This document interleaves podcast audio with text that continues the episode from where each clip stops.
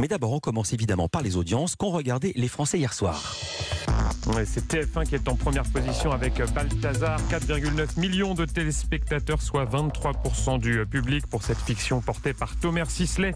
C'était hier soir le final et la série tire donc sa révérence en beauté. Derrière, on retrouve France 3 avec le téléfilm Les ondes du souvenir, 2,7 millions de téléspectateurs, soit 13,2% de part d'audience. Enfin, M6 clôture ce podium avec Pékin Express, 2 millions de téléspectateurs et 11,3% de part d'audience pour ce deuxième épisode stable par rapport à la semaine dernière.